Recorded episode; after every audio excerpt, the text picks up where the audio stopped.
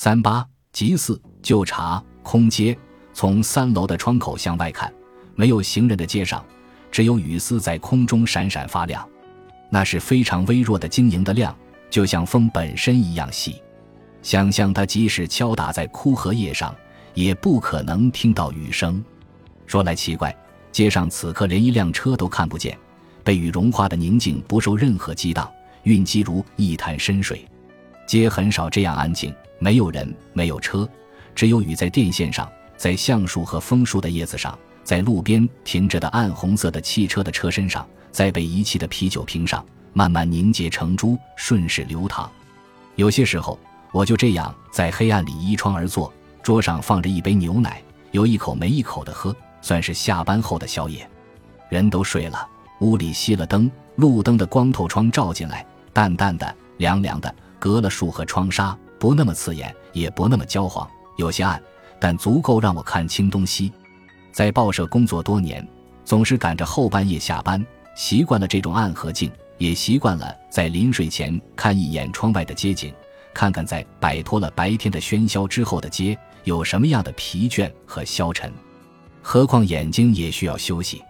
在字里行间奔波了一天，眼睛希望一些更有色彩和气氛的事物，而不单是长久的合拢。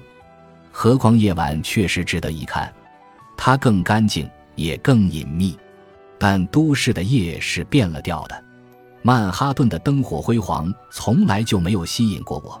即使是从飞机上看的第一眼，横跨东河的威廉斯堡桥、曼哈顿桥，在夜色中算是稍带空灵之气的，然而很快被从情感上忘却了。圣诞夜应该是温馨的，但纷纷扬扬的。詹姆斯·乔伊斯式的雪在哪儿呢？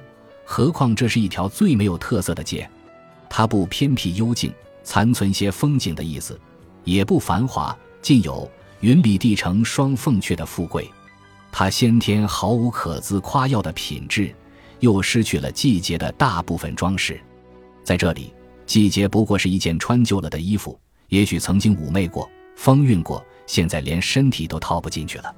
瞧吧，楼是永远的形状和颜色，树是永远的姿态和情调，连落叶和萌芽都不能改变它背后的枯燥。只有等着下雨或下雪了，但这时没有准的，还会有误会的时候。有时风特别凉，树叶发出白杨树的簌簌声，人常常因此梦见下雨，梦见自己在雨声中安睡，剩下的炎热一扫而空。荷花在雨中绽开肥硕的花萼，荷叶如无数面鼓，被敲出密密的砰砰声。人想着听雨而眠是莫大的享受，梦月发作的甜美了。一至午后醒来，还奇怪昨夜的雨一点痕迹都没留下。在上床以前想到这些。也许真能做个好梦吧。我不愿意把一丝一毫的工作的慵懒感觉带入梦中，我宁愿看一条空街，空得清清爽爽，没有包袱。一个普通的雨夜，安安静静的想一些虚幻的事，总是好的。冰过的牛奶淡乎无味，这是我唯一能接受的牛奶，不腥。在阴影里，牛奶不再是乳白色的，而像是棕色或灰色。但仍然能鲜明地感受到它的白。可是，不管你愿意不愿意，不管有没有意义，谁能让一杯牛奶澄清呢？